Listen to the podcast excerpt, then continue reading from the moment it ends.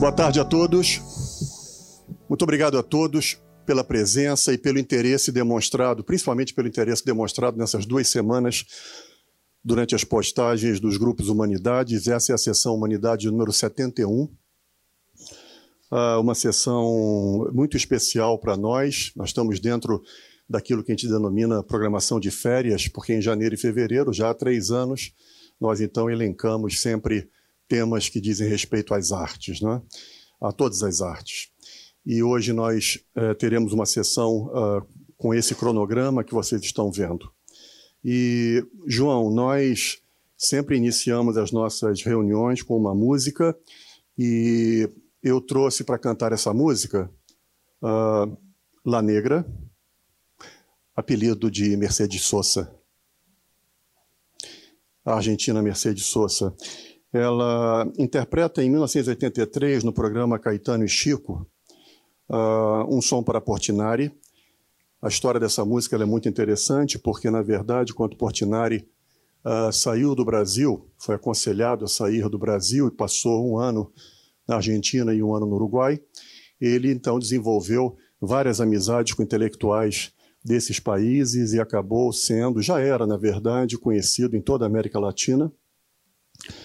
E um importantíssimo poeta cubano, Nicolás Guillén, fez um poema para ele, e esse poema foi então depois musicado pelo chileno Horácio Salinas. Então vocês vão ver um som para Portinari com melodia de um chileno, com a letra de um cubano, na voz de uma argentina, homenageando um brasileiro. Uh, uma prova e acompanhado por um cajón, que é um instrumento de percussão peruano. Uh, esse LP intitulou-se Mercedes Sosa 83. Vamos diminuir as luzes, por favor. É um presente para vocês, realmente, essa voz, nessa interpretação. Veja. Para Portinari, la miel y el ron, guitarra de y un corazón. Para Cândido Portinari, Buenos Aires y un bandoneón. Ay, esta noche se puede, se puede se puede, se puede, se puede cantar un son.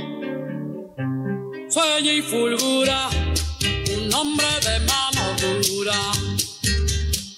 hecho de sangre y pintura, grita la tela.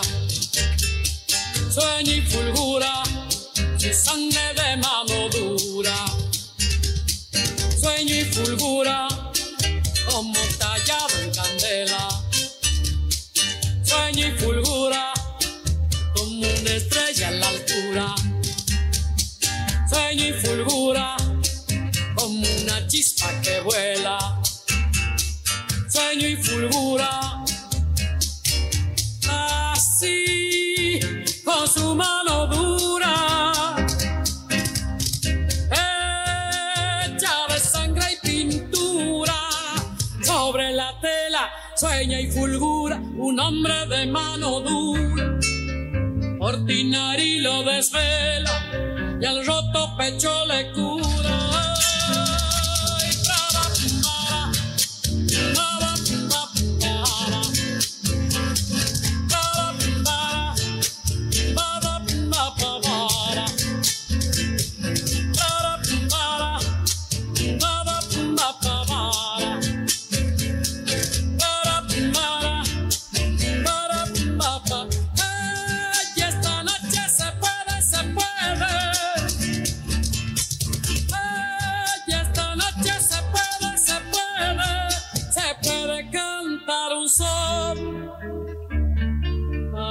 Cándido Portinari, a miel y el ron, y una guitarra de azúcar, y una canción, y un corazón.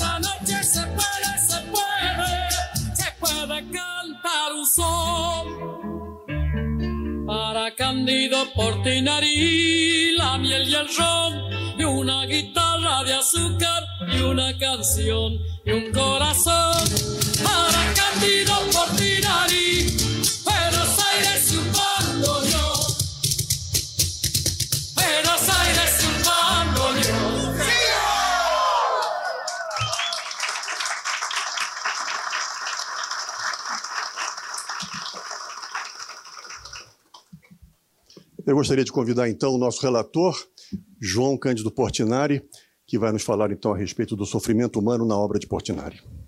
João.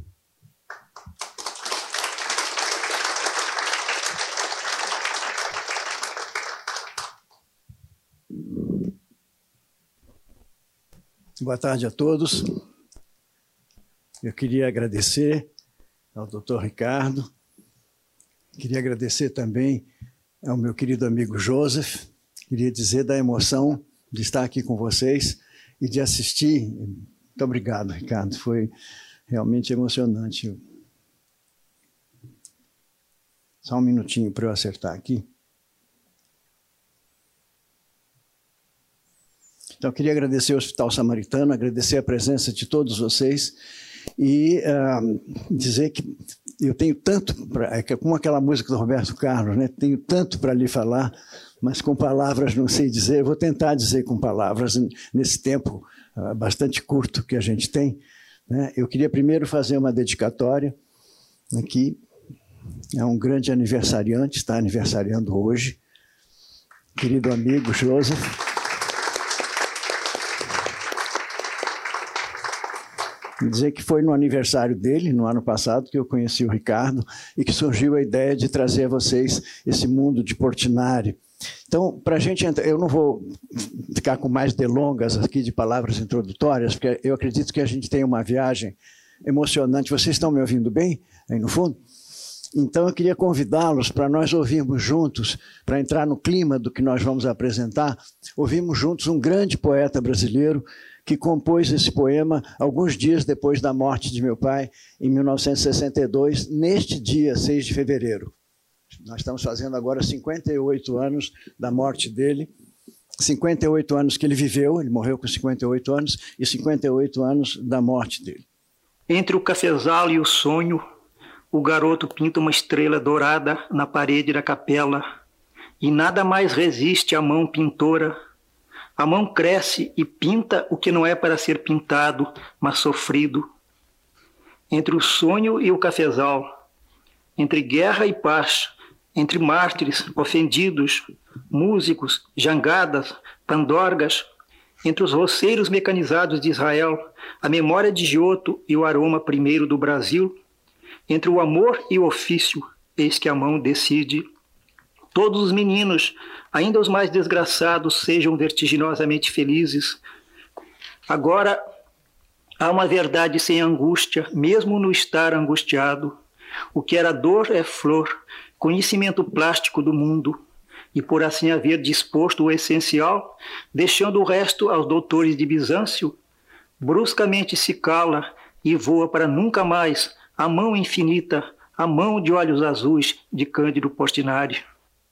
E eu pensei em começar mostrando para vocês um texto do biógrafo de Portinari, o escritor, jornalista Antônio Calado, em que ele fala de algo que está muito próximo né, do sofrimento, que é a compaixão.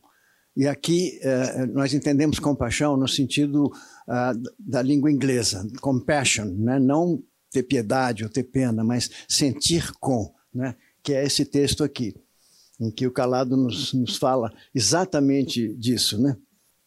Então, esse, esse profundo sentimento né, de compaixão que, que Portinari teve durante a vida toda, eu vou até me arriscar a fazer uma interpretação um pouco mais adiante de que isto viria do meu avô, do pai dele um homem muito humilde, né, imigrante italiano que chegou no Brasil com 1 milhão e 300 mil outros italianos e foi trabalhar nas fazendas de café na Alta Mogiana, no interior paulista. Então, eu vou mais adiante falar um pouquinho, porque eu sinto, né, aí a minha experiência pessoal, que esse, esse sentimento de compaixão, eh, esse amor que Portinari tinha pelos seus semelhantes, vem do seu Batista, do, do pai dele. Mas aqui, então, essa compaixão ela se manifesta plasticamente. É, naturalmente, eu não poderia falar a vocês da obra é, de um pintor sem mostrar essa obra, né? só com, com, com textos e com palavras. Né? Então, isso aqui é a série Retirantes, é um dos três que está no Museu de Arte de São Paulo. É, todos pensam que a série Retirantes é formada por três telas, essas três que estão no Museu de Arte de São Paulo, mas há uma quarta tela da qual se perdeu a memória, que é esta aqui. E esta está no Centro Pompidou, em Paris. Por que está lá? Porque em 1946, Portinari fez uma grande exposição em Paris e ele apresentou pela primeira vez a série Retirantes original, as quatro telas, e uma delas foi adquirida pelo governo francês, que é esta aqui, que está lá até hoje. E eu quis mostrar também um outro texto importante de um dos mais fraternais amigos de meu pai, que era uma, uma figura extraordinária na Itália, porque ele foi presidente mundial da Alfa Romeo, da Pirelli, da Mondadori, né? e ao mesmo tempo era um poeta um crítico de arte e que escreveu muito sobre Portinari, foram muito, muito amigos. Né? Inclusive, o livro Israel, que Portinari escreveu logo depois de nossa ida a Israel, foi editado na Itália uh, sob a supervisão de Lurag. E Lurag fala uma coisa muito importante aqui, que é isso aqui. Ó. Isso é a experiência pessoal do amigo. Né? É claro que é, Portinari não é só tragédia, não é só sofrimento. O tema nosso aqui é esse, então nós vamos focar nisso. Mas há também obras de um profundo lirismo, né? principalmente quando ele trata do seu memorialismo de infância, né? da sua infância na pequena Brodowski lá. Então aí é, é poesia pura. Então eu queria mostrar a vocês o sofrimento na, na obra de Portinari. Eu fiz um pequeno filmezinho aqui, a gente não tem um tempo excessivo, mas para mostrar esse sofrimento na, na, na sua temática social. Né? Então, voltando ao seu Batista, a história começa em fins do século XIX com a chegada dessas duas pessoas aqui. A nona, nona é avó em italiano, né? E o nono, a nona uma vez disse para mim assim, João, cheguei no Brasil com oito anos, casei com 14 e aprendi a ler com 70, depois de ter criado 12 filhos, né? O Portinari foi o segundo filho. E o seu Batista, bom, aqui vocês olhando para essas imagens, vocês não têm a menor dúvida de quem mandava lá em casa, né? Eram famílias matriarcais, mulheres fortes, né? religiosas, com, com, com, a, nona, essas famílias de imigrantes italianos. E eu uh, escolhi aqui dois praticamente dois, duas anotações de Portinari para falar sobre essa questão uh, do amor, né, da, da compaixão, uh, que, que havia no seu Batista. Então, uma, uma delas é essa aqui, ó, um dos bilhetinhos. Eu vou ler para vocês, porque a letra talvez não esteja muito clara. Sinto, às vezes, carinho imenso por tudo e por todo mundo. É passageiro e me entristeço. Penso em meu pai, em quem esse estado era permanente. Coração rico e generoso, o meu é miserável.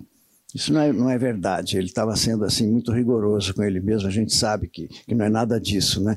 Mas isso serve para ilustrar essa questão do seu Batista e também esse poema que ele fez, porque uh, lá em Brodowski, quando, quando uh, eles viviam lá, não é? Uh, chegavam leprosos na cidade e vinham a cavalo com sinos pendurados no, no, pescoço. E quando as pessoas ouviam aqueles sinos, corriam fechar a porta, janela, porteira, tudo, ninguém queria saber, tinha medo né, daquilo. E o seu Batista, na ingenuidade dele, ele abria a casa e os convidava para vir à mesa.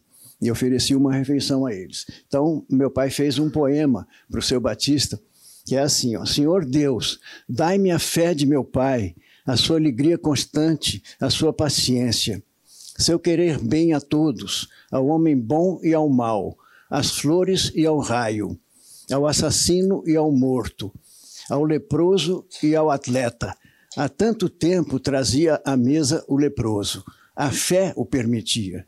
Recusavam apiar do cavalo, sabiam-se disformes. Pelo nome perguntavam por nós. Sofre, criatura de Deus, tudo desaparecendo, ficará uma flor terás forças para sofreres mais ainda. Então eu acho que isso aqui é a essência da alma do seu Batista e que ele passou para Portinari desde, desde a infância. Né?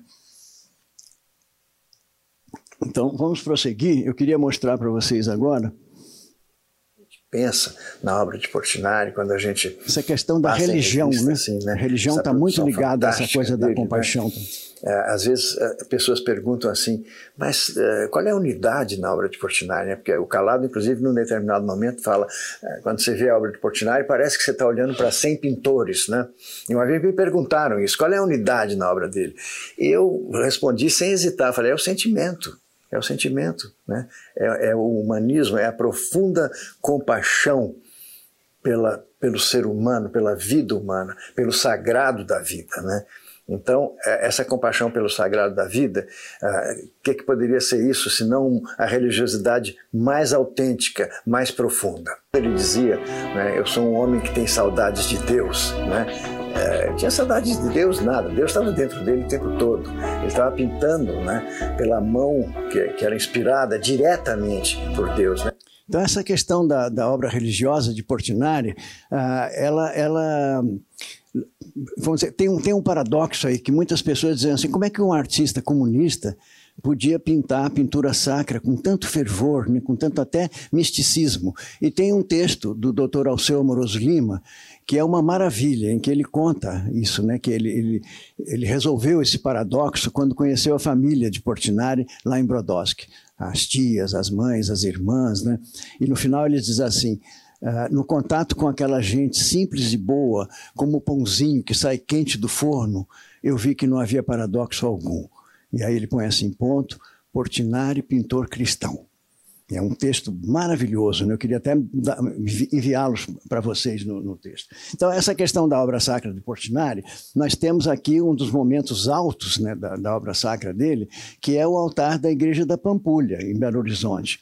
E uh, eu, eu, queria mostrar para vocês um depoimento de um grande historiador de arte brasileiro, pintor também, amigo de Portinari, que é o Israel Pedrosa, que era professor da UF, escreveu um livro clássico, né, da cor a cor inexistente, e ele nos fala sobre essa, essa obra né, da, da, da Igreja da Pampulha. O mais importante dos murais de Portinari né, é o São Francisco né, da Pampulha.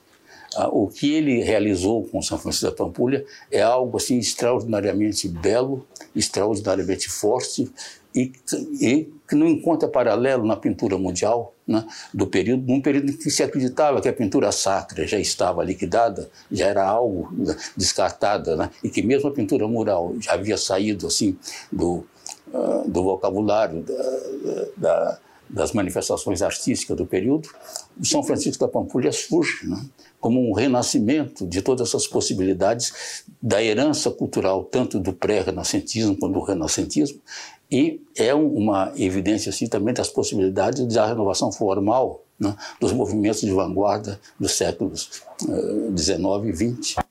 E um artista né, que, que Portinari adorava era o artista alemão Matthias Grünewald. Né? Vocês conhecem o retábulo de Isenheim. Né? Era um monastério dedicado a Santo Antônio, que ao mesmo tempo era um hospital. E uh, o, o Grunewald recebeu uma encomenda de um, de um mecenas italiano, né, para que ele fizesse o Cristo. E é um Cristo que isso, nós estamos falando aqui de 1500, né, 1500 e pouco, e, é uma coisa quase expressionista, né, quer dizer, ele era uh, completamente singular né, na, nesse, nesse contexto da, da pintura da época dele, né.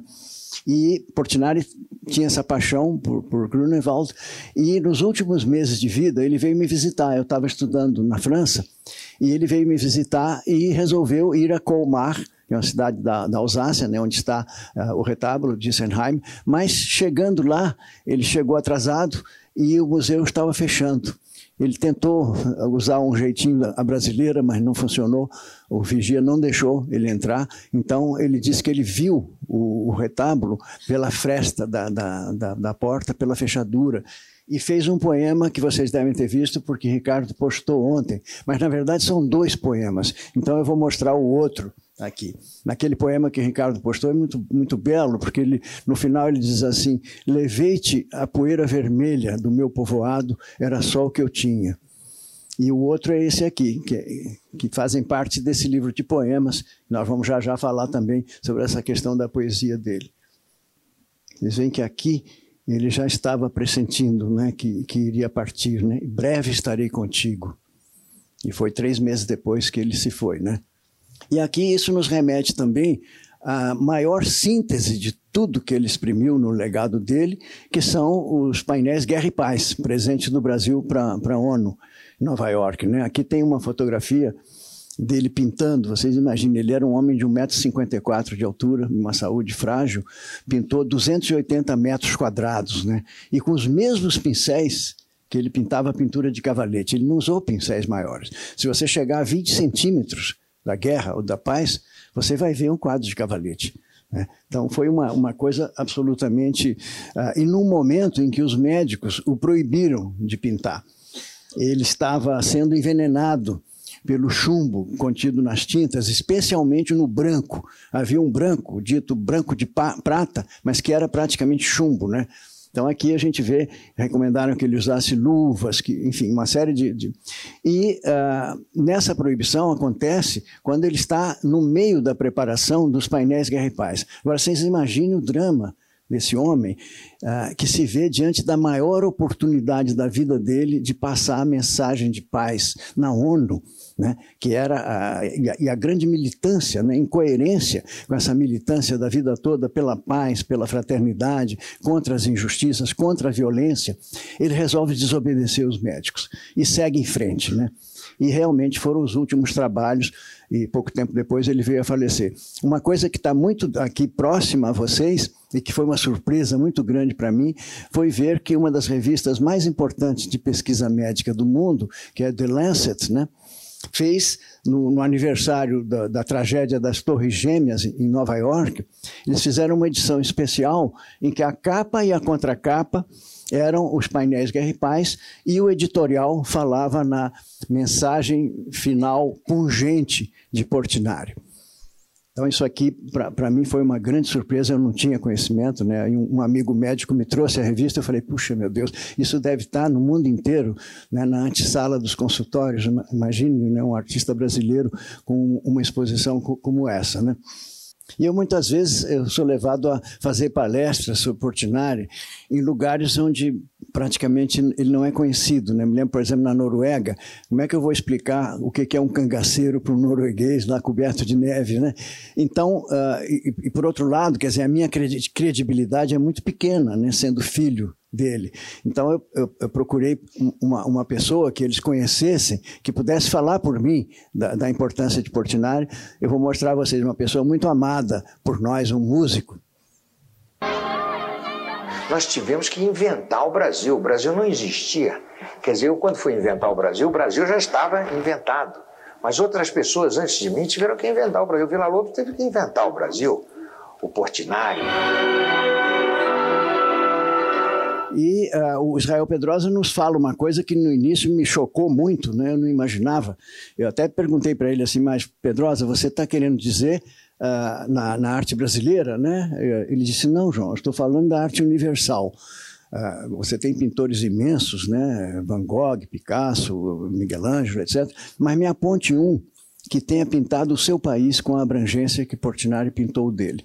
E aí eu fui obrigado a reconhecer que ele tinha razão. Né? Isso realmente, quando a gente olha a temática de Portinari, os temas sociais, os temas históricos, temas religiosos, o trabalho no campo e na cidade, a infância, a festa popular, os tipos populares, a fauna, a flora, a paisagem, você vai ter um grande retrato. É como se fosse uma grande carta de 5.400 obras que ele escreve para o povo brasileiro, e vocês vão ver, ver, um pouquinho adiante aqui, que não chegou ao seu destinatário até hoje. Né?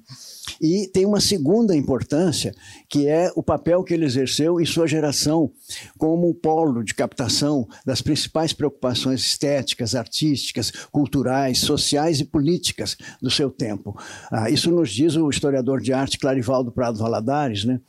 Em que ele fala isso, que era uma geração, talvez a primeira geração que parou de ficar olhando para a Europa e os Estados Unidos e olhou para dentro do Brasil. Nós estamos falando de Manuel Bandeira, de Mário de Andrade, de Graciliano Ramos, Jorge Amado, Carlos Drummond de Andrade, Murilo Mendes, Cecília Meirelles, enfim, a gente poderia continuar citando nomes assim. E essa geração vivia junta, eles se encontravam, né? Uh, permanentemente. Isso é uma coisa que nós perdemos. Nós, de uma certa forma, viramos ilhas. Né? Eu acho que momentos como esse aqui são momentos raros, né, em que nós podemos estar juntos, né, convivendo. Aqui vocês veem, é, é o aniversário de 50 anos de Graciliano Ramos. Aqui está Graciliano, aqui o ministro da Educação, Gustavo Capanema. Vocês sabem quem era o chefe de gabinete de Capanema? Carlos Drummond de Andrade. Outros tempos, né? Manuel Bandeira, Jorge Amado, José Lins do Rego, Drummond, Portinari. Né? Isso aqui, eu poderia falar muito sobre isso, tem muitas, nós temos 1.200 fotografias como essa no projeto. Mas apesar dessa dupla importância de Portinari, 15 anos depois da morte dele, o seu biógrafo lançava essa pergunta embaraçosa, né? Comparando o destino da obra de Portinari, do legado de Portinari, ao de Tiradentes, esquartejado né? e disperso numa estrada de 600 quilômetros em Minas Gerais. Isso explica por que surge o projeto Portinari, para tentar remediar essa situação. E a primeira matéria que saiu sobre nós tinha essa manchete paradoxal aqui, né? Um famoso desconhecido. E ali o repórter dizia: mais de 95% da obra de Portinari está inacessível ao público, guardada em coleções particulares. O que foi feito do trabalho de um homem que, durante toda a sua vida, exprimiu emocionadamente a alma, o povo e a vida brasileira. E aí começa então o projeto Portinari, e a gente teve a alegria de que, uh, logo em seguida, o Antônio Calado visitou lá na PUC o nosso, o nosso projeto, né? e o definiu como um trabalho de amor e técnica. E isso eu acho que tem muito a ver aqui com, com, a, com a nossa né, Ricardo? Isso, amor e técnica é, é isso, né, que, que, nós estamos reunidos aqui para falar disso, né? Amor e técnica. Ele colocou essa, essa, essa coisa assim. E, e aqui também uh, eu achei interessante mostrar um texto de Zé Lins do Rego, que fala sobre a mesma coisa, né? sobre como a técnica não deve ser. A, a, a, nós não devemos ser escravos da técnica, né? o sentimento é muito importante. Né?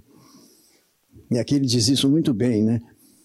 A técnica é sua escrava, não é sua dona. Ele é que é dono da técnica. E aí, eu não, não tenho tempo para falar para vocês, mas transcorrem-se é, eh, 40 anos. No ano passado nós completamos 40 anos, eu completei 80 e o projeto 40. Quer dizer, metade da minha vida foi dedicada ao, ao projeto. Né?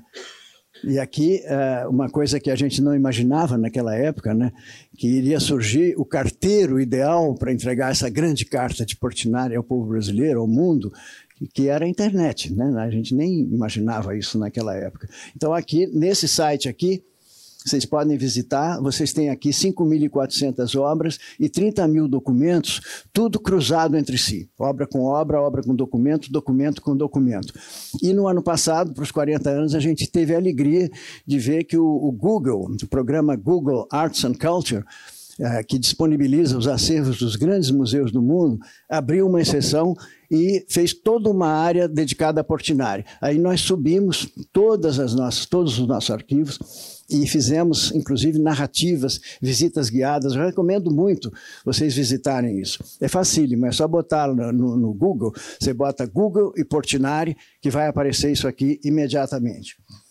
E uh, aí, quando nós terminamos esse trabalho do catálogo da obra completa, que vocês viram nas postagens anteriores, surgiu a questão seguinte: qual é a missão do projeto Portinari a partir de agora? Uh, vocês terminaram tudo? E a gente dizia: não, agora é o contrário, agora é que vai começar. Agora que a gente tem esses conteúdos todos estruturados, mas vai começar a serviço do quê? E ficou muito claro para nós que a missão do projeto Portinari, a partir daí, eram as crianças e os jovens porque se vocês olharem para a obra do Portinari, vocês vão ver imediatamente que não se trata de linhas e formas e cores apenas. Há ali um profundo comprometimento com o social, com o humano, com valores, né? valores de não violência, de fraternidade, de paz, de responsabilidade social, respeito à vida. Né? Então, Uh, o que mais a gente poderia passar para as nossas crianças do que esses valores? Por outro lado, toda criança tem uma aptidão enorme para a imagem, elas têm uma percepção das imagens às vezes maior do que nós adultos. Então você tinha essa aptidão das crianças de receberem essa mensagem, receberem esses valores, e nós tínhamos todos os conteúdos. Então foi criado o educativo do projeto Portinari.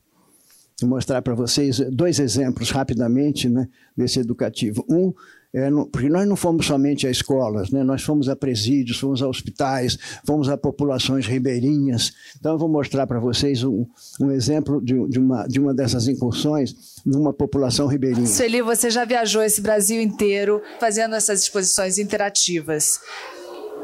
Que experiência mais te emocionou nessas viagens? Olha, há tantas experiências, né? Uma que me emocionou muito foi no Pantanal Mato Grossense. Nós fomos com a exposição Brasil de Portinari montada numa chalana da Polícia Militar, ah, subindo o Rio Paraguai. Nós saímos de Porto Murtinho, fomos até Corumbá. Íamos parando em pequenos povoados, não era nem cidade, eram pequenos povoados, e eu sentia quando entrava aquelas crianças no barco para ver a exposição, eu sentia assim uma emoção grande, porque era assim, a primeira vez que eles estavam vendo talvez a última, né?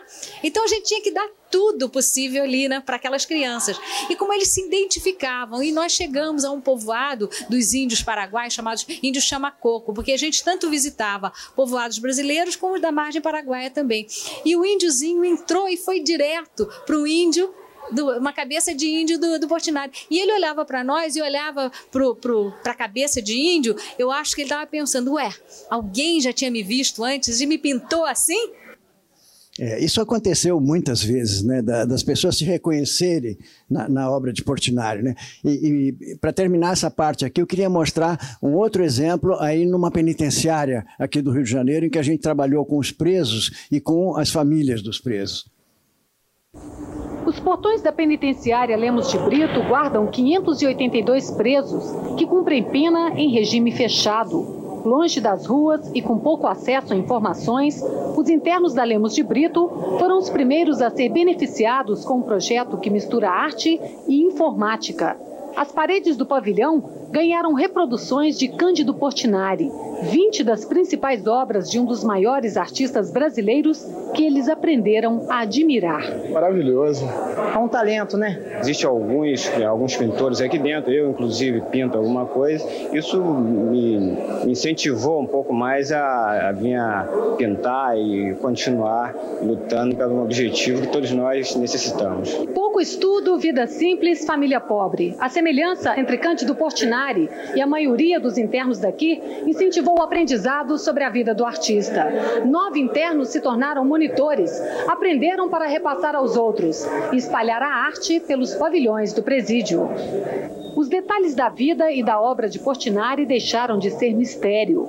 Ele já teve que ser refugiado, teve que ficar um tempo no exílio por causa dos quadros, pelo que ele mostrava nos quadros dele e pelo que ele era né, na, na política. Ele foi voltado pelo lado da esquerda, que ele não aceitava tudo aquilo. Então, nos quadros dele, está contando tudo isso. Dos quadros para a sala de informática foi um pulo. As obras do artista foram para a tela do computador. Com o apoio do Centro de Democratização da Informática, os internos aprenderam a interagir nos quadros de Cândido Portinari alterando ou repetindo os traços do pintor. Eu me sinto o próprio Portinari criando a sua obra, né? Foi uma, uma coisa incrível mexer com as obras de Portinari, brincar com o autor das obras, né? O que nós fazemos aqui é isso, é brincar com as obras dele um conhecimento que está enchendo de orgulho estes novatos da pintura. Esse tipo de oportunidade, é, direto ou indiretamente, vai tocar com a sensibilidade de cada um e, consequentemente, serve de impulso para a melhoria da maneira de pensar, da maneira de ver as coisas. E eu escolhi para vocês também um texto do próprio Portinari que nos explica por que, que ele teve que desobedecer aos médicos naquela ocasião. Vocês vão ver aqui que, que não há a menor dúvida, né? A gente poderia até, uh, diante da encantadora e maravilhosa apresentação da Margarete da, da vez passada, uh, perguntar se seria uma forma de suicídio também, né? Porque ele, eu tenho certeza de que ele sabia que ele continuar fazendo Guerra e Paz uh, seria fatal, né? E de fato, ele pouco, poucos anos depois ele veio a falecer. E agora, chegando à parte final da apresentação, eu não poderia deixar de falar um pouquinho sobre Guerra e Paz. Né? Então, a primeira pergunta que surge é a seguinte: será que, um meio século decorrido, mais de meio século, os painéis Guerra e Paz continuam atuais? Então, a resposta não vem com palavras, vem com imagens. Acho que não há a menor dúvida, não é? Então eu queria mostrar para vocês, quando a gente fez o projeto Guerra e Paz, que a gente trouxe ao Brasil os painéis, inaugurou no Teatro Municipal, depois levamos a São Paulo, no Memorial da América Latina, depois Belo Horizonte, depois o Grand Palais, em Paris. E em 2015, quando nós devolvemos os painéis aos Estados Unidos, né, a sede da ONU, eu tive uma emoção muito grande porque eu nunca imaginei que a cerimônia que nós montamos para devolver os painéis, quem faria o discurso de abertura dessa cerimônia fosse essa pessoa que vocês vão ver agora. Ladies and gentlemen, please welcome the Secretary General of the United Nations, His Excellency Mr. Ban Ki-moon.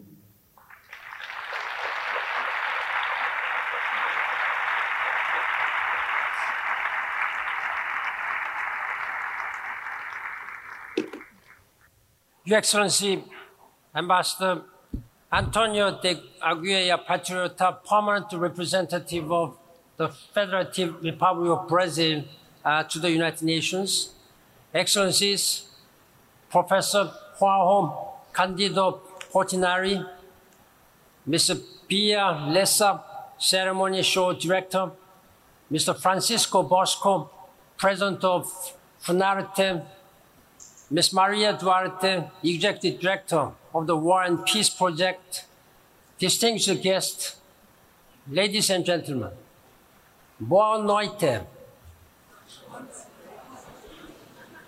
Thank you so much for joining us at this momentous uh, celebration. Uh, today we say, welcome home to two of the most meaningful works that the United Nations is honored to host. I thank Ambassador Antonio de Aguirre, uh, Patriota, and the staff of the Permanent Mission of Brazil uh, for this wonderful event. War and peace are more than magnificent works of art. They are Portinari's call to action. Thanks to him, all leaders who entered the United Nations see the terrible toll of war and the universal dream for peace. I am deeply grateful to Projecto Portinari and the Brazilian government for the restoration. I'm delighted that in Rio, this process was open to the public and that these works were also exhibited in Sao Paulo, Belo Horizonte, Horizonte and Paris. I visited Brazil when the murals were there in 2011. At the time, I said that Brazil had a much more important guest than me. I, I meant war and peace. As you know, Portinari himself was warned by his doctors to stop working on the murals because he was becoming sick from the lead paint. But he refused, and he literally gave his life to finish these masterpieces. He never lived to see them installed. Ladies and gentlemen, please join me in a moment of silence to honor the memory of this visionary artist. Thank you. Portinari is no longer alive, but his legacy will live forever at the United Nations. Let us realize his vision and move from war to peace. Muito obrigado. Thank you very much. Thank you.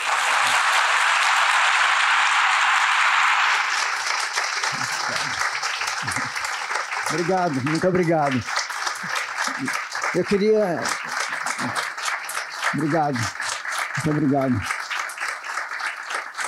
Eu queria ter a oportunidade, Ricardo, de trazer a vocês, numa outra ocasião, o que eu falei que Portinari não é só tragédia, não é? Ah, na verdade, tem uma dialética constante na obra dele entre o drama e a poesia, ah, o lírico e o trágico, a fúria e a ternura. Eu queria trazer a ternura numa outra oportunidade. Tá bom? Muito obrigado.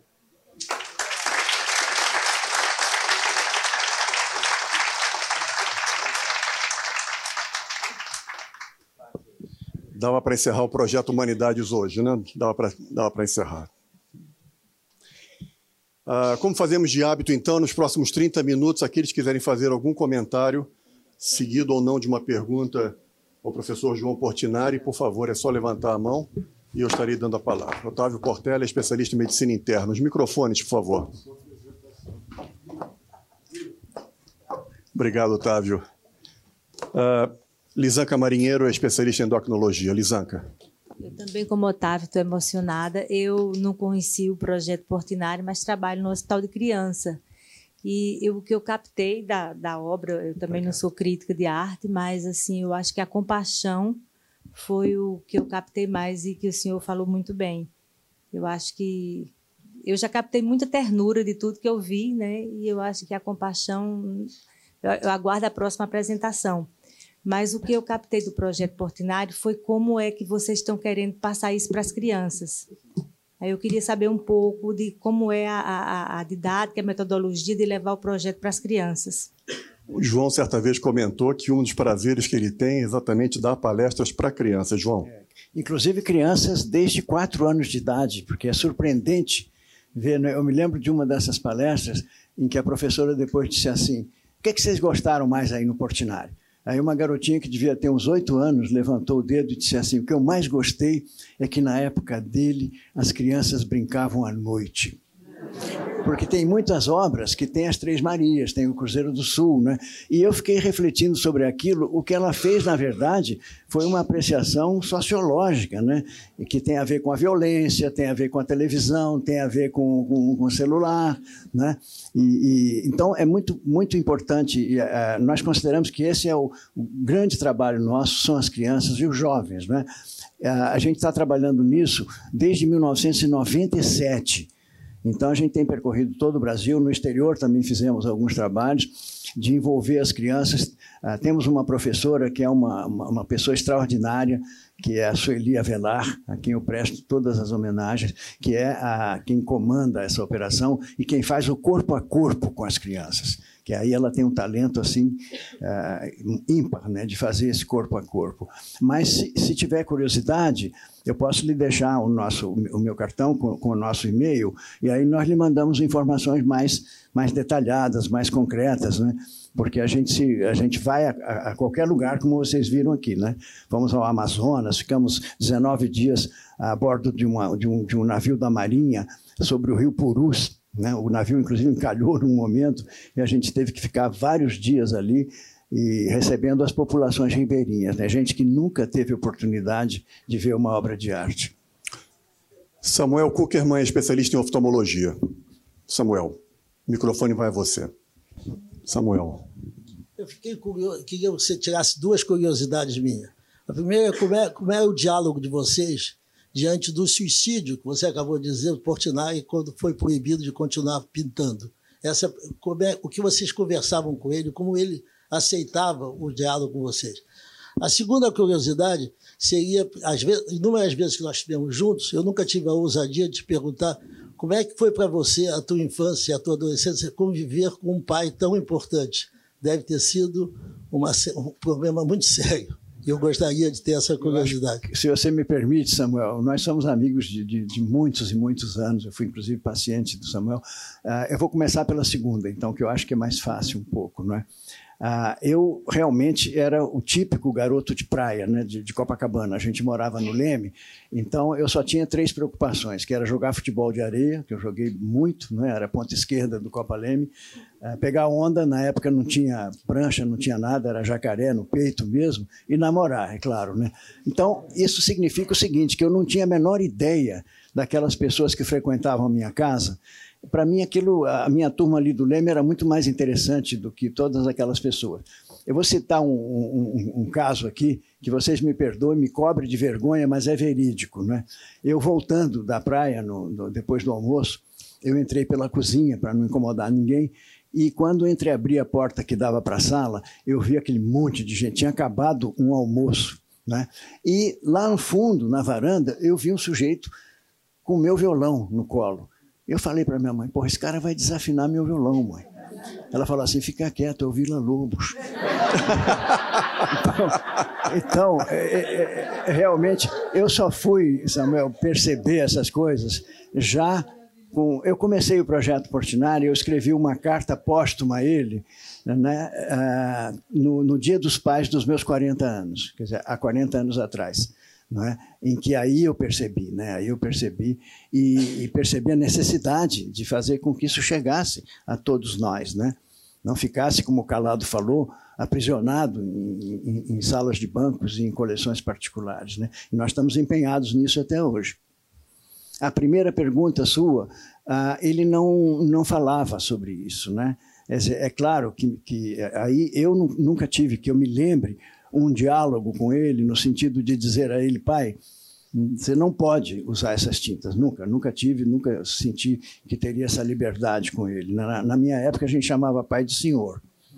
Entendeu? Então, e a minha mãe eu não sei se ela teria tido a, a, oportunidade de falar sobre isso, né, de tentar dissuadi-lo. Ela não faria isso porque ela sabia que realmente aquilo era uma questão de vida ou de morte para ele, literalmente. Né? Era a grande oportunidade de, de, de soltar isso que estava represado nele, essa grande mensagem de paz, de fraternidade, né? de justiça social, né? que ele expressou ali no, nos painéis Guerra e Paz. Obrigado, João. Se eu, se eu respondi. Né? Professor Renato Kovac é o próximo inscrito. Ele é especialista em medicina interna. João Cândido, eu não sei por onde começar, porque o que mais emocionou se foi a demonstração das pinturas maravilhosas que Portinari, do seu pai, ou você com seu sentimento, com sua capacidade de desenvolver não só esse projeto, eu digo tal pai, tal filho e tal avô, né? o Batista também. De modo que eu fiquei muito emocionado, eu talvez seja dos mais velhos aqui na sala, conforme eu te falei, e eu não tive o prazer de conhecer pessoalmente, mas eu tive muito contato através de membros da Academia Brasileira de Letras e saber muita coisa a respeito de Cândido. E não só isso, eu assinei o óbito de Clarivaldo Prado Valadares. Ele foi meu amigo, foi muito amigo de meu pai, e Clarival foi um homem que, além de ser médico, ele também teve uma grande obra de fotografia. Ele tem talvez a maior obra de fotografia e álbuns sobre as grandes esculturas de cemitério que existem no Brasil. De modo que eu privei muito com ele. Ah, você sabe que ele era casado com a Odebrecht, né? Então, é, houve muito, muito contato. Eu quero te parabenizar, eu não tenho palavras, eu tive lágrimas, eu sou uma pessoa hipersensível e, portanto, você me tocou profundamente. Muito obrigado, viu? Obrigado, professor obrigado. Renato. Muito obrigado. Você também me tocou com suas palavras tão generosas. Obrigado. Daniel Tabac é especialista em oncologia clínica. João Cândido, muito obrigado. Uh, realmente uh, uma expressão fantástica e muito ilustrativa da obra uh, do seu pai. A minha curiosidade a respeito, o que foi retratado foi a questão do sofrimento, mas existe todo esse painel em relação a Dom Quixote e a obra dele. E, e essa visão da, da empatia que você demonstrou e a visão de compaixão, não só de se sensibilizar com o sentimento, mas também de se modificar e tentar, de alguma forma, modificá-lo. Então, a minha pergunta é se existe, ou existia, ou talvez você pudesse realmente comentar, essa relação entre o papel Uh, se isso também era quixotesco no sentido de retratar o sofrimento, ou se ele imaginava que, de alguma maneira, com esse retratar essas telas, ele poderia modificar tanto do sofrimento que existe no mundo. Obrigado, Daniel. É, é, excelente pergunta. Eu, eu, acho que a gente não pode esquecer que Portinari uh, sempre foi um camponês. Ele era um homem que só teve oportunidade de estudar até a terceira série primária, naquele povoadozinho lá do interior de São Paulo, mas que era profundamente intuitivo, inteligente e uh, ele fascinava os amigos. Né? Nós temos testemunhos, a gente fez um, um, um, programa de história oral, nós temos 130 horas gravadas no projeto Portinari, de depoimentos de Jorge Amado, de Drummond, de Luiz Carlos Prestes, de, Afonso Arinos, de Oscar Nemais, de Lúcio Costa, todo o pessoal que a gente conseguiu pegar em vida, né? É claro, o Graciliano já tinha morrido, muitos tinham morrido, né? Mas nesses depoimentos a gente sente uh, esse fascínio que ele exercia sobre as pessoas, mas ao mesmo tempo com os pés muito fincados naquele chão onde ele nasceu, não é? Aquela coisa de camponês mesmo. Então, ah, essa coisa quixotesca ah, existe, claro, como um ideal que nós todos temos, né? Acho que esse Impossible Dream, né, que foi tão lindamente apresentado aqui pelo Ricardo, todos nós temos isso, eu acho. Todos nós ansiamos, né, por viver esse sonho impossível, né? Por transformar o mundo, né? Por ter eh, relações mais justas, mais fraternas, né? Ah, mas eu acho que ele não se via como um Don Quixote, não. Eu acho que não. Ele ficou fascinado com Don Quixote, foi justamente quando ele foi proibido de pintar. Então vocês viram que é lápis de cor, mas é um lápis de cor com uma maestria inacreditável, né? O que, o que ele fez com lápis de cor ali. E eu me lembro que eu presenciei isso, isso foi em 1956, por coincidência, o mesmo ano que nós fomos a Israel. Né, nós ficamos, eu fiquei num kibbutz lá de, de Broad um de brasileiros, e uh, ele parecia uma criança fazendo as ilustrações de, de Don Quixote. Né? Ele achava graça, ele mexia, olha aqui a perna dele, aquela perna fininha, ele não parece uma formiga, ele comentava, né? Então, uh, tem esse lado lúdico também, não é? um lado lúdico que aqui, como o nosso tema era mais um tema da... Aliás, o, o Joseph me falou uma coisa importantíssima, né? Que ele disse assim, João, o, o sofrimento aqui na, na, obra de Portinari, você poderia falar sobre o amor e a esperança que ele passa e que ele tem, né? que, que, que é a mesma coisa, no fundo, que aí leva aquilo que eu escolhi, que é a compaixão, né? que, que é inspirada nele pelo sofrimento do próximo, né? do, do seu irmão, da sua irmã, ser humano. Né? Mas eu não sei se eu respondi exatamente a, questão do Don Quixote, né? Eh, nós vamos, aliás, eu queria anunciar uma coisa: nós vamos, com o Instituto Cervantes e os Museus Castro Maia, vamos lançar agora, no início de maio, uma nova edição do livro Don Quixote, que tem as ilustrações de Portinari, tem os 21 poemas de Drummond, que ele fez uma para cada ilustração, e vai ter o texto de Cervantes, naturalmente, e vai ter um adendo que Ricardo vai gostar muito, que é a música. São 21 peças de violão clássico, a Suite Don Quixote que foram compostas é, por, um, por um grande, grande amigo já falecido, um grande compositor, Norberto Macedo. Então vai ter um recital, vai ter. Nós vamos anunciar isso no, no devido momento. Eu acho que vocês vão gostar de ver. Obrigado, João. Carlos Alberto Barros Franco é pneumologista. Seu comentário, Barros Franco. Em é. seguida, é... nós teremos Sérgio Zaidaft. Queria fazer um. E não é uma pergunta, é realmente um comentário, João Cândido. Em primeiro lugar, alguma coisa interessante, como é primeiro, o privilégio de viver. Né? Eu acho que hoje eu me sinto, mais uma vez, um privilegiado de ter assistido essa sua apresentação. É, segundo, como é que são as coisas que ocorrem melhores na vida, que são coincidências. Você vai na casa do Joseph, encontra lá o Ricardo, em função desse, desse trio, nós temos essa, essa, essa do manhã e início de tarde tão maravilhosos. E eu realmente eu acho que você não deve dizer mais, é que você está priorizando, digamos, as crianças e os jovens. Eu acho que você está priorizando todos os que pensam e que sentem. É, eu acho que quem tem o um mínimo de sentimento, hoje em dia, realmente ficou muito emocionado, é, entusiasmado com a sua apresentação. E aqueles que não têm sentimento, eu acho que passaram a ter um pouco. Obrigado, é, Barros Franco. E só para terminar, então eu queria, queria dizer realmente com esse privilégio que foi assistir a sua apresentação. E no final, eu queria fazer um comentário que me passou bem, bem no fundo, que se falou é, o que teria levado Portinari ao suicídio. Ele não fez o suicídio, ele fez um reviver. Realmente, a decisão dele foi a única que ele podia ter tomado. Ele certamente viveu muito mais com essa decisão. Muito obrigado, obrigado Barros Franco. Vamos ouvir então o Sérgio Zaidaft, ele é psiquiatra. Ah, só aqui. Aqui, João. Aqui, aqui. Ah, bom, boa tarde. Ah, eu acho que eu vou seguir você com palavras, eu não sei dizer o que eu tenho para dizer. Vou tentar, é um esforço, hoje realmente está um esforço.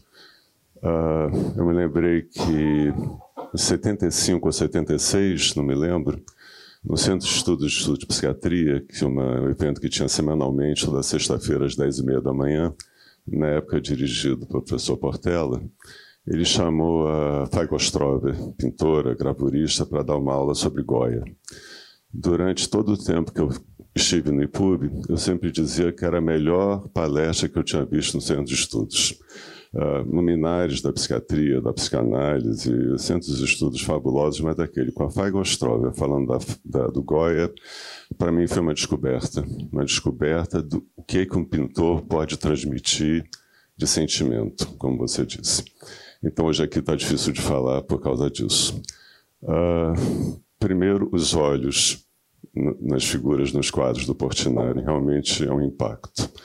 Uh, segundo, o sofrimento, como você trouxe, eu tenho o um livro do Don Quixote, eu tenho as lápis de cor no meu consultório, comprei na Chácara do Céu há trocentos anos, não sei quanto tempo.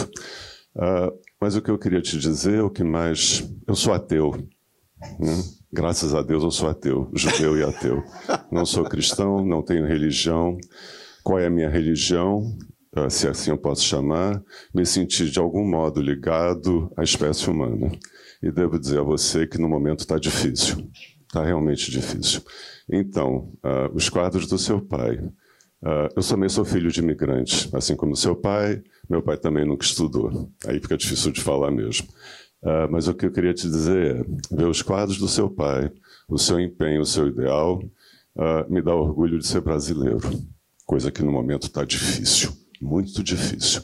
Mais do que isso, mais do que a nação, me dá uma espécie de redenção de pertencer à espécie humana, ver tanta beleza, tanto sofrimento e tanta arte que me faz me sentir em paz com a espécie humana, pelo menos por algum tempo. É por isso, muito obrigado. Tá ligado? É, eu estou emocionada ainda, bastante emocionada, acho que como todos aqui. E eu queria fazer um comentário, já que o tempo é breve, a respeito do, da proibição de pintar. E eu, como médica, psiquiatra, psicanalista, fiquei refletindo sobre o que, que significa é, proibir um pintor, um pintor como Portinari, de pintar. É, é proibir de viver.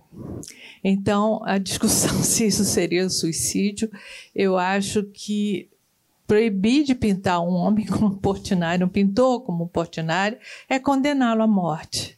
É, é condená-lo ao impossível, um viver impossível. Eu acho que não tem o menor sentido um médico proibir. Acho que o dever médico é alertar sobre os riscos e apresentar a ele a escolha que só o próprio sujeito pode fazer não se trata de, de uma proibição. Eu acho o impossível é proibir um sujeito cuja vida é essa, cuja vida, o sentido da vida é essa, de fazer aquilo que é a vida dele. Não tem sentido nenhum proibir. É só isso. Obrigado. Jair de Castro é especialista em otorrinolaringologia. Jair, seu comentário. Mais uma vez, parabéns. E Portinari sendo reconhecidamente como o maior pintor brasileiro, ele deve ter deixado discípulos, pessoas que tentaram seguir o trabalho dele, a história dele, o pensamento dele. Depois valeria a pena até comentar sobre alguém que tentou reproduzir, não fielmente, mas a escola, o pensamento dele e as ideias. É, teve uma pessoa muito importante, obrigado por sua pergunta, que me dá a oportunidade de falar sobre uma pessoa que eu ad sempre admirei muito, que era o Henrique Bianco, já falecido. Henrique Bianco foi trabalhar com meu pai aos 18 anos de idade. É, tem uma história linda aí que ele, ele, nos deu, o depoimento dele no nosso programa de história oral dura sete horas. E ele conta né, como é que ele encontrou Portinari. Eu adoraria contar para vocês, mas vai ser um pouco longo. Mas o, o, Bianco, ele foi um, ele chamava meu pai de maestro. E meu pai dizia: Bianco, para com isso, que maestro? Ele disse: Não, não, não consigo chamar de outra maneira. Ele veio da Itália de uma formação de desenho primorosa, que é uma coisa que parece que muitos artistas esqueceram, né? que o desenho é a base da pintura. Portinari teve grandes mestres na Escola Nacional de Belas Artes com os quais se cometeu algumas injustiças, né? de classificá-los como acadêmicos ou passadistas. Né? Não pode chamar um Batista da Costa, um Lucílio de Albuquerque, um Rodolfo Amoedo. Né? Foram grandes mestres e, estão aí à espera de um desagravo, eu acho. Né? Eu, na, na, nas oportunidades que eu tenho, eu sempre falo isso, que meu pai ficou 10 anos na Escola Nacional de Belas Artes. E quando houve um embate com a arte moderna, contra ele não podia se falar o que se falava, que era assim, ah, ele está pintando assim porque não sabe desenhar. Ele tinha feito a academia, ele conhecia toda a cozinha da pintura, o desenho, né? e isso foi fundamental. E por que, que ele conhecia isso? Porque ele teve grandes mestres. Né? Agora, é interessante que, além do Bianco, ah, não tem tantos assim. Você poderia imaginar que Portinari foi professor na, na, na, antiga Universidade do Distrito Federal, criação do nosso grande Anísio Teixeira, né, e que só durou dois anos, 1935 a 37. O Estado Novo acabou com aquela universidade. vocês terem uma ideia, os professores ali, professor de filosofia da arte era Mário de Andrade, professor de música Vila Lobos, professor de pintura mural Portinari, né, sem contar o pessoal da área científica que eram também extraordinários, Lélio Gama, matemático e tantos outros. Né? Então, uh, ele foi professor ali. E teve alguns alunos que, que ele influenciou, Edith Bering, o Rubem Cassa, o Roberto Burli Marx foi aluno dele também. Tem várias fotos lá no projeto, o Roberto sentado ali com, com, com os alunos. Né? E, então, tem, isso aí já daria uma palestra, eu acho. Viu? Muito obrigado por sua pergunta. Obrigado, João. Uh, a gente vai ter um, uh, alguns minutos para fazer uma homenagem ao projeto Portinari, mas eu vou dar a palavra ainda rapidamente aqui para Jaime Weissman, não sem antes agradecer naturalmente a presença de todos vocês, mas especialmente a Josi Feinberg, ele é especialista em psiquiatria, está sentado aqui na primeira fila, já batemos palmas pelo aniversário dele hoje, e ele foi quem, uh, na verdade, imaginou, ele participa do Grupo Humanidades, escreve muito para mim em box, uh, há muito, durante todos esses anos. É um, portanto, é um ativo uh, membro do Grupo Humanidades e foi dele a ideia de, quem sabe, nós poderíamos uh, ter uma bela sessão com João Cândido Portinari falando a respeito do sofrimento humano. Queria agradecer a presença do Joseph e também, na primeira fila, Denise Portinari, filha de João Cândido Portinari, está aqui conosco. Queria agradecer a ela uh, pela presença. E eu ainda quero fazer uma única pergunta para uh, o João, mas antes vamos ouvir então o último inscrito, que é o professor Jaime Weissman. Ele é especialista em pediatria e também um membro extremamente assíduo da, das sessões humanidades. Eu vou me repetir, porque tocou profundamente a emoção de todos, a sua apresentação e a própria arte de Portinari nós reconhecemos em cada figura ali uh, pintada uh, um, uma situação do Brasil de ontem e que, infelizmente, continua no Brasil de hoje. Mais que tudo, a, a expressão do, do protesto, da indignação que vem sendo gradualmente sufocada e ofendida, a indignação vem sendo ofendida diariamente no país. A minha pergunta não diz respeito a isso, esse era o comentário. A minha pergunta é: apesar de toda a brasilidade que a gente vê na obra, vocês acham, o projeto Portinari, acham, ou ele mesmo expressou, que tivesse tido alguma influência de muralistas estrangeiros, como, por exemplo, os muralistas mexicanos, Rivera, Orozco e todos os outros da, da escola mexicana? Essa é a pergunta. É, tem, tem uma entrevista, Jaime, que o Portinari deu a, a, ao Mário Dionísio, que era um grande historiador de arte português de Portugal, o Mário Dionísio, muito amigo, e, e chega um momento que o Mário Dionísio vira-se para Portinari e diz assim: e quais são suas influências? E aí o Portinari diz assim: são tantas que eu nem sei se conseguiria numerá-las todas. E aí ele começa falando de, dos espanhóis. Né? Diz, prim, o primeiro que ele fala é Zuloaga, que tem aquele Cristo maravilhoso lá no Reina Sofia, em Madrid. É, é menos conhecido, né? Depois fala Goya, Velázquez, né? E vai falando assim, porque ele tinha um pouco a opinião do Picasso. Né? O Picasso uma vez disse assim: Eu não tenho nenhum pudor em copiar um outro pintor. Eu só vou ficar envergonhado é quando eu começar a me copiar a mim mesmo. Né? Então, é, Portinari era assim, ele falava livremente das influências, que foram muitas. Mas aí, nesse momento, o Mário Dionísio interrompe ele e diz assim: e Picasso? E aí Portinari para e diz assim: Picasso, fulmina-me. Se eu não tivesse feito a série bíblica, vocês viram aqui um, a, a, ressurreição do Lázaro, que é picassiano, assim como o pranto do Jeremias também, foi o momento em que Portinari viu Guernica. E ele ficou tão impactado, e ele diz para o Mário Dionísio: uh, Eu tinha que fazer a série bíblica, ou eu me afundava, ou eu dava o salto. E aí ele mostra a série Retirantes e diz: Veja, Mário, eu consegui dar o salto. Agora, com relação aos muralistas mexicanos, isso foi uma coisa que alguns críticos apontaram, mas quando a gente estuda a obra de Portinari, a gente vê que no muralismo dele, por exemplo, no painel Tiradentes, não tem nada de mexicano ali. Tem o que está no sangue dele, que é o renascimento italiano, o cello, né? aquela batalha de cello, com aquela perspectiva, com aquelas lanças, aqueles cavalos. Né? Aí você tem, a, a tem isso aí também daria uma palestra, viu, me falando sobre isso. Mas eu acho que, com, com relação às influências, ah, é basicamente isso. Né? Teve influências tardias também. O, o Jacques Villon, por exemplo, ah, francês, né, que já é um cubismo assim, com, com tra transparências assim de cores. No fim da vida, os retratos da Denise, por exemplo, a Denise tinha dois anos quando meu pai morreu. Nesses dois anos, ele fez 16 retratos dela e dedicou-lhe incontáveis poemas, né? Diz assim: Minha neta me libertará da solidão. Ele disse. Era, foi uma paixão, foi a paixão derradeira dele, né? Obrigado, João. Uh, um dia, conversando com o João Cândido Portinari, eu fiz um comentário com ele Mendonça, uh, e uma pergunta, a qual ele me respondeu com muita elegância.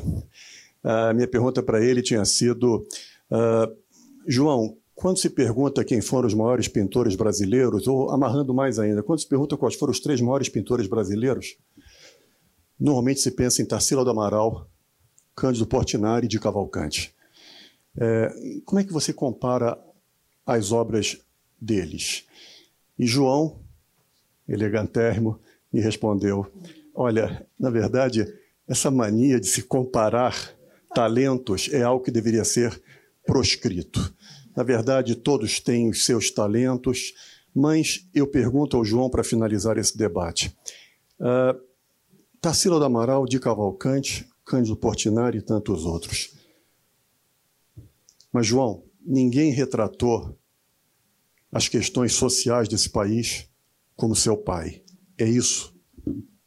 Eu fico numa posição um pouco delicada para responder, mas eu posso dizer quem ele gostava. Qual era o pintor brasileiro que ele mais gostava? Isso tem poemas, inclusive, que ele fez para este pintor, tem escritos, né? então não, não é uma opinião minha, é um fato. O pintor que ele mais admirava era Guignard. Ele tinha paixão por Guignard. Né? E, e também uh, aqueles, aqueles mestres dele também, né? Rodolfo Amoedo, Batista da Costa, ele gostava muito, aqueles verdes do Batista da Costa, né? pintou muito aquela maneira também. Eu peço a vocês, então, mais uma vez, uma salva de palmas para João Portinari.